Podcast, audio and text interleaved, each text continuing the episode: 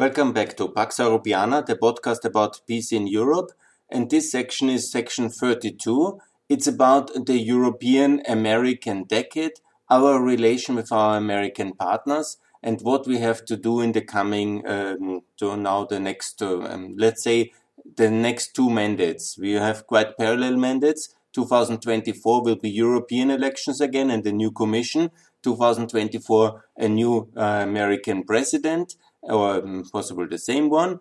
And uh, then we have 2028 and 2029, again another American president, and then uh, the European Parliament election 2029. This is a very important decade for many reasons. Many reasons are connected, obviously, with our confrontation with Russia. And as you have seen now with this now very famous interview where President Biden was very outspoken about uh, the real character of President Putin, we are obviously heading in a very strong confrontation with Russia. That will have, um, I think, that will be the dominant theme of uh, the next four years. And we have to move closer between the European Union and the United States of America. Obviously, also including Canada and the United Kingdom, the EFTA countries, the CEFTA countries. But the main two pillars of this relation must be the United States of America as the lead power of the West and the European Union representing most of free Europe. Clearly, we are not as united as the United States of um, America. There is many things we have to improve. We don't comprise the whole territory of the continent. We have to enlarge first. And also we have to clarify some of our bilateral relation as well because that's the way to be more unified and it's the way also to be successful in this confrontation with Russia. I've mentioned already the big institutional questions about the um, free trade agreement, TTIP, that's absolutely a priority. I have mentioned already the NATO enlargement, absolutely a priority. But we also have to see that we both, the United States and the European Union, have to institutionally learn from each other, move closer to each other, and change some of our, the ways we uh, treat each other, but also how we govern each other. Uh, no, no, not govern each other, but how we cooperate with each other, but how we solve uh, central issues. For example, competition policy, there must be a common coordination body on that one. For example, this trade issue I've mentioned, defense, but many of the issues we can really learn from each other and we always have. Let's not forget that America was created by European immigrants coming with European ideas uh, to a new continent, setting up with these ideas which were not successful in Europe. They were coming to America, setting up this uh, new state and very successfully. And in the meantime, obviously, we were always exchanging ideas. The American revolutionary ideas of freedom were coming back to Europe and changing the European continent in the French Revolution. Not um, that it, uh, it uh, escalated a bit afterwards, but the beginning of the French Revolution was very much similar to the American Revolution. It later transformed in the socialist nightmare and then in a military dictatorship that obviously was avoided in America. But we have also the 48 revolution, obviously as well inspired by American ideals.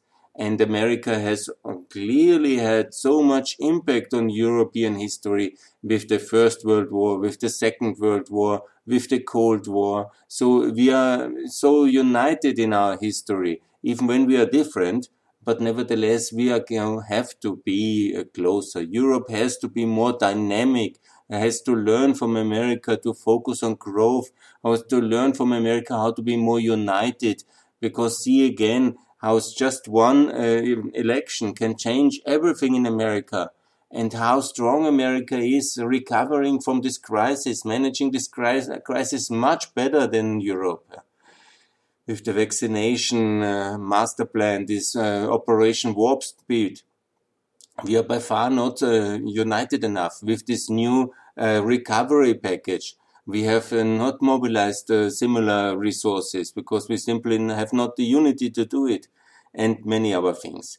But I would like to also say that um, when you come to the population density, it's an important factor. America is just at 34 persons per square kilometer. In Europe, we are at 120. Some countries like Germany are at 220. So we are really, uh, when you see America will be much more densely populated in the future, and certain European style governance uh, um, ideas and uh, are simply an answer to high population, high density um, governance. And that will be also the American reality. And it's not this kind of anti-Europeanism, which uh, was especially on the Republican side uh, since 15 years. I fight this. It's completely ludicrous and uh, also this kind of rejection of enlargement and this injection of a common currency. I cannot understand that. What is happening in some of the thinkers in America, uh, as America has just, uh, I talk about the continent now, free countries has just free currencies. We have now 26 currencies outside of Russia. 26 currencies outside of Russia. I repeat it. It's uh, much too much. we are totally, you know, um, confused. You cannot develop uh, this kind of prosperity when you are so divided, when so many uh, jurisdictions are completely non-compatible, and we are um, creating a completely mess, and we are a complete mess. And there is this vision of our founding fathers, uh, which were all pro-Americans. Jean Monnet had a very clear vision of a second America, of the United States of Europe Obviously, we cannot copy one to one. It's not uh, possible. But for example, let me draw the parallel. With, um, America was not starting with 50 member states. You have now 50 member states. America has now 50 member states because in a gradual enlargement. I have written uh, the last uh, serious enlargement rounds of America where many member states joined. I have written here was uh, um, Washington State, for example. 1889. You know, Wyoming. I compared with Serbia. Washington State with Bosnia. Wyoming changed in, uh, joined in 1890. And North Dakota, it's like North Macedonia, let's say, 1889. Utah, Kosovo, 1896. Nevada, 1846, like Albania. Colorado, uh, Montenegro, uh, 1876. Oklahoma, Moldova, 1907, Arizona, like Georgia, joined in 1912. New Mexico, Ukraine, 1912. And what I want to say, maybe you will not agree, but we have here simply, we are just 100 years behind America. Um, the integration debate has also just uh, started in 1950 or in 1957, if you take the Rome Treaty or if you take the Schuman Foundation and America is already 240 years. Uh, with 13 colonies started, and then it was 50. So we have to copy and learn from the integration how America works. This is, uh, first of all, in the enlargement debate. Obviously, it was also in America a very vexed and complicated question. The Civil War was also partly about uh, the question what will be the future voting directions in the key issue of slavery uh, because uh, slaver, uh, slave states would have voted with the slave states in the US Congress. And so this was very divisive. Um, Bleeding Kansas, it's called in the American debate. But also later on, obviously, new states with new voting power in the federal institutions was a very divisive issue because you never know what the new guys will be voting. It's very similar now in Europe because the French don't want to have so many smaller Eastern European countries who might vote then with Germany. And uh, at least not with France, because France never really cared for them. Uh, France always opposed them. And then they think, naja, when we get all these countries in, you never know what they will then vote. And obviously, we don't have such a democratic system like the United States of America with every state uh, two um, senators we have it in, in proportion to the population. So the idea that France can be overvoted is, of course, much less realistic. Nevertheless, it's another 70 million people waiting for the entry into the European institutions. France has um, also 70 million or 67 million. It's about the same. So ultimately, these new countries, which France is now so opposing, will also remember this policy and always uh, the geography, the geographic position is always determining as well the, the geostrategic interest. And obviously all these countries which were once dominated by the Soviet Union and Russia, or have been also part of Russia and then decided away, and their geostrategic interest is very much um, to be safe from Russia. And this is from Poland uh, to uh, all Baltic and all uh, Balkan countries obviously their main, uh, main concern is uh, overwhelming Russia on the east, which might uh, be aggressive, which it is at the moment. Yeah? And so this was the debate in the 90s. They wanted to come fast in NATO and in the EU in order to be safe from Russia. Obviously, you know, in Spain and in, uh, in France, uh, this is much less of a danger and the population doesn't perceive it so. And um, the politicians don't want to be in that kind of uh, Europe where the most of the countries are so concerned with uh, the security situation in Russia because their population has a lot of links, traditionally also their economy, with, uh, for example, Algeria or with North Afri West Africa and so they are much more concerned with these issues. Also, they see their investments in that countries, they see their security concerns, and obviously that's a, um, a big um, problem when you want to bring these countries in. But it's quite similar also with uh, the American enlargement debate in the past, yeah? because also there are a lot of issues about the future voting directions of the Midwestern states was very decisive what will be uh, their voting position on key strategic issues. Maybe it was less about uh, foreign policy in that uh, sense, but I'm sure that when there was the issue of um, will Hawaii or Alaska be a full state, yeah, that was also a question what kind of security implication that will have. I don't know the debates about this uh, two member states, but I also follow with interest that uh, Puerto Rico and Washington DC still don't have this kind of full rights obviously also because of political re uh, reasons or hidden racism. I don't know. Because in Europe, obviously, we also have uh, these uh, member states are not just member states, but they are also nation states of the Swedes, of the French, of the Spanish, of the Ukrainians, of the Albanians, of, uh, we have, uh, we are like a, a cradle of, uh, uh, each of a nation. Obviously, now it's, we try to neutralize it in terms that every member state uh, doesn't really give preference uh, to any ethnic group, obviously. But it's simply in the name, it's simply in the history, it's in the narrative. And obviously, then uh, you have also countries which are less popular, maybe for religious reason, like Albania, like also they have a bad reputation, like Bosnia. Then you have also countries which are in actual conflict with Russia. So it's complicated. So I understand it's not one to one the same between Oklahoma and Ukraine. It's not one to one the same between Arizona and um, and uh, Albania. But uh, I wanted to explain that the issues of the voting rights in the European institution is very much also one of the reasons why enlargement is blocked. And it is uh, about power in the institutions. Obviously, in our Senate, in the European Senate, it has a different name. It's called European Council. We have um, not uh, this um, same si uh, voting system. I have already explained it. It's weighted. And we have also, unfortunately, still in many in, in key issues and um, um, practice to basically have um, unanimity. So everybody has to agree. Imagine America, how successful you would be when 100 senators would have to agree on each law. And when there's voting, there's normally always two thirds. and we have no majority, simple majority voting in just a few areas in the European Council. That's very complicated to find this consensus because then it's always the smallest common denominator. And additionally, there's also a lot of hesitation to overvote uh, to outvote uh, some countries because they could be angry on issues. And so we are in this mess. Yes, this is Europe. How can we, we will be good?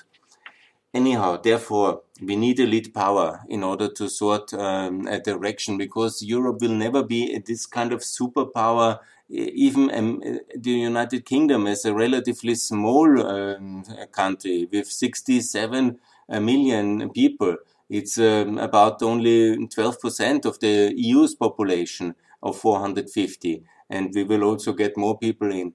But the United Kingdom will be always more able to project power and also in a crisis to be more able to act. It's not just in the corona crisis, but it has simply the institutions uh, that uh, this kind of united uh, system and uh, the tradition to do that. And this is decisive. In Europe, the European Union will never be a big power in that sense to independently project uh, a force uh, externally and uh, whatever. No, that will not happen in 100 years. Yeah? We maybe will buy and build the military assets because we financially can afford it, but they can always only assist America in the global stage. And that's why I call so much for the EU to join uh, the NATO directly as an institution because that makes it much easier and we can be like a Obviously, this is not very popular. Small brother, big brother. I say the European pillar of NATO. This is the um, alliance partner. Obviously, we can assist in capacity somewhere and also contribute when there's a crisis. But it will never be the case that we will independently send our aircraft carriers uh, outside, and it shouldn't be. our task in Europe is already very concentrated towards uh, defending our borders with Russia, because ultimately this is the third big uh, unification project. This is the Russian Empire of Putin. He has these um, instruments established, the Eurasian Union and the CSTO, his defense union. He has Belarus, Armenia, and some Central Asians as allies. And that's the competition. And that's huge and that's big. And that is the focus of anybody in Europe who is in geostrategic we cannot really uh, um, make major moves in Asia, and we shouldn't. Uh, this is not our task. We can coordinate our things, but we are not interested in a confrontation with China. We have no tools to do anything there.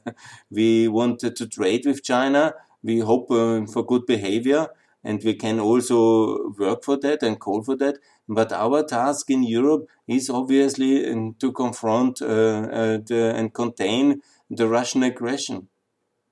This is absolutely the priority and uh, nothing else. And obviously to uh, support the transformation and integration of the countries in in Eastern Europe. That's obviously clear. I would like to continue with this uh, parallel with America. See, uh, the United Kingdom now after Brexit, uh, it's very important to understand it like Canada. Canada is also an independent country, but a close partner to the United States and a very similar relation we will have uh, to the United Kingdom. And uh, Mexico is also a very close partner to the US, and it's about, uh, I would compare it with uh, our relation to Turkey. And that's Turkey. Mexico is about the same. Turkey is, of course, bigger, but economically it's getting in this direction. And also we have this customs union with Turkey, but the probability that Turkey will really join as a member state, as a kind of a uh, Texas, no, I don't think so. It will always be a partner in that sense. The other countries, they will join the European Union and they will be like New Mexico, like uh, Texas, like the others. I think that's the logical way forward. And we, for this, we also need American support, as I have uh, already outlined exclu- uh, uh extensively. So, when it comes to American uh, style integration, also we have to change some things in European decision making. We have uh, now, of course, also a central bank. We have a common currency. We have also much more common institutions already. But after this crisis and now in the conference for the future of Europe, we have to um, study in detail where we can be more American, more united, more powerful in the center, in the um, competition authority, in the public health authority, in the border authority. As we have seen now, we have much too much border authority left in the member states. It's outrageous what happened in the year 2020 and 21. Everybody cuts the borders of his country against the other Europeans. This has not happened a single time in America during the corona crisis that anybody put the police or military at the state border, to my best knowledge. It has happened all the time. This is the striking example how different we are. And obviously you see the reaction time of America in this crisis. It was the same in the great financial crisis. It was the same all the time. America, with all its um, unity and capacity to pool power, is of course uh, much more advanced and faster. Where Europe obviously has much to give to America is in how to organize municipalities, how to organize regional um, uh, cohesion funding, how to really um, create um, a kind of solidarity in a society. I think that's something we can do quite well. And also better governance in many of the sectorial issues where we, the 7, 27 or now 27 countries before 28, we have achieved huge uh, regulatory uh, wisdom and knowledge in about every sector. And I see in America there could be a lot of it used. And America has been, this is the typical fallacy of success. When you do something very good, you create this arrogance of success. I see it also in Germany. Now in the crisis, they start to think if they are not perfect. I mean, to assume any kind of perfection of a political system is anyhow quite questionable. But they are now discussing at least if there should be some changes in emergency management, in digitalization, and so on and so on but also in the United States of America. There sure needs to be a regulatory dialogue with the European Union, how really to regulate from weapons, one big topic, the healthcare sector, one big topic, the welfare system. There is something to learn also from Europe. We are not the old-fashioned past of uh, long forgotten West. it's not exactly. We have also reformed in the last 30 years and there's many things we can mutually learn. And this is the sadness uh, that I have because we could have been uh, much further if we had already the free trade agreement. And then the issues of agriculture and procurement. If it's too difficult, certain specific sector, then we have maybe to exclude them and then to focus on what really can be done because there is no alternative to intensify the structural dialogue and cooperation between the United States of America and the enlarged European Union. Obviously, together with the United Kingdom and the EFTA countries, with Norway, Sweden, and everybody. You know, we want to take all sides along. But uh, I hope that this kind of uh, dialogue will come. And I hope that we now have the wisdom to uh, end Nord Stream 2 because it was today in the media as well and to make this sign that we are ready for this dialogue, partnership, friendship, intensified dialogue because we need also American protection from uh, Russia. Because the escalation, that means basically after four years being um, a co-dirigent of uh, the Trump White House, obviously the shock of having lost power in America is very hard uh, for um, Putin. And he has his tanks in Ukraine, he has his tanks in Georgia, in Syria. He can commit serious pain for the European periphery, which absolutely will have a major effect on Europe again. And the moment uh, that uh, Biden is really starting to uh, the screw a bit, yeah, and the, the upgrade the level of pain for Putin, you will see how much the Europeans will squeeze. Yeah. Oh no, don't do that. Yeah. Immediately, the very popular President Biden will be much less popular because then the Europeans will see that Putin will also uh, make sure they will share his pains. Yeah. And uh, especially the Ukrainians, Georgians, or wherever he will move his troops or wherever he will be very wild in the media. That has a major effect as well on European politics. And definitely he will also try to bring about a government change in Germany. That's obviously the big prize, and in France in 2021. So we are in this complete mess in that sense, and we have to, um, I think, and the logic is absolutely, as I call the whole time now, we have to move closer to America. And if France is against it, we have to seriously, what I try as well to do already, to tell the French that we can build Europe without the French. We don't necessarily need French in the political unification project. It can stay in the customs union, contrary to the British. I think they will do that, and they can easily drop out, and uh, we can then take in the Balkan countries and Ukraine much faster, and then maybe France will be uh, finding wisdom and return. But uh, we need a closer coordination, much, uh, much closer coordination with America because this is simply the basic truth of Europe. Either we are somehow in a American backed Europe or we are vassals of Russia, which is absolutely unacceptable for anybody east of um, of Germany and Austria, maybe Hungary also. That's a specific issue. But luckily, he has left now from the European People's Party. So uh, basically, I think he can be ostracized much clearer as a Russian asset in the coming weeks and months, and I will definitely do that. I'm talking about Orban now.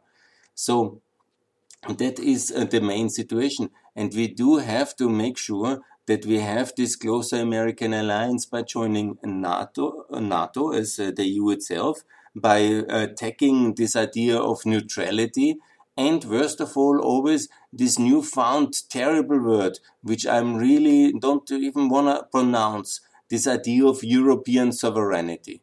It's a kind of French concept of anti-Americanism and of um, protectionism. It's a complete disaster. The whole concept was, of course, there's a long tradition of anti-Americanism in France and partly also in the German left and right. And then we have now this kind of rise of this concept uh, during the Trump years.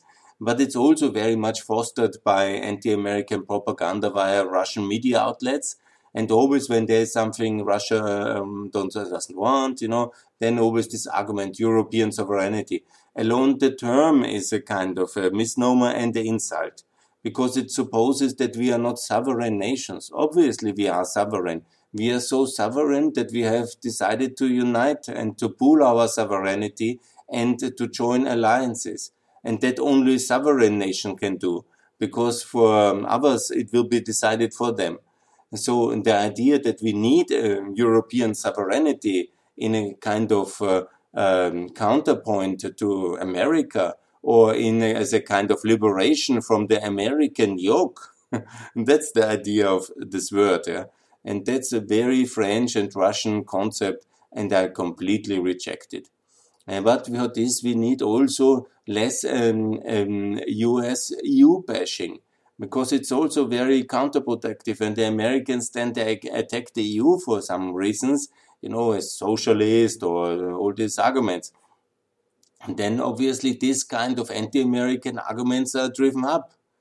So we have to be careful in how we say and how we treat each other. And what is so important is that the Americans treat the European uh, institutions respectfully, decently, and as real partner. And again, I repeat, the partner in Europe for the American president is the president of the European Commission. It's Ursula von der Leyen. It's not the German chancellor or the French president, yeah. And it's um, it's uh, like that. These are the persons we have the Commission president as the partner for the American president.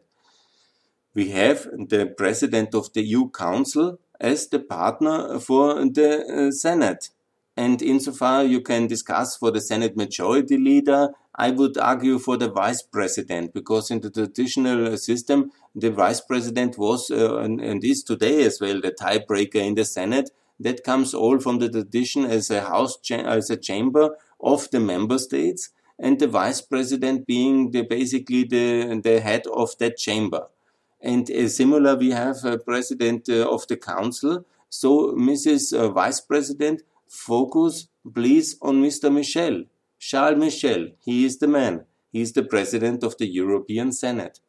And here comes also then uh, the House of Representatives.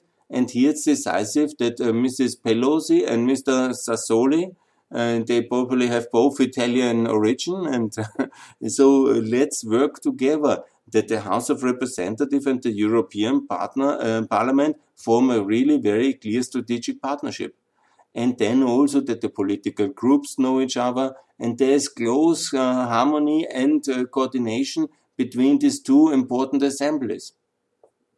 And obviously, that uh, the um, foreign minister of the United States and the foreign minister of the European Union, Mr. Borrell, that they are working together in a one-to-one relation, but always with the key partners in the UK, Canada, and other countries of the free world, and then in a close coordination. But the number one coordination point uh, should be by the Americans always to strengthen the European level against the member states because then what Trump has shown is very easy to divide the member states and the EU, but then the West is paralyzed and it creates a lot of chaos. So in order to have all these 450 million people and their economic power, their political might, and their representativity also engaged from the beginning is so important to consult all, all the time. They will not make any decisions or any kind of uh, problems once really consulted. And that's, I think, the most important. And I see all the steps happening now today with the meeting where the NATO Secretary General is always now uh, in the EU uh, um, college of the commissioners, also with the foreign ministers, and now also the new American foreign minister, Secretary of State, being so often in these video conferences. And this is all very good.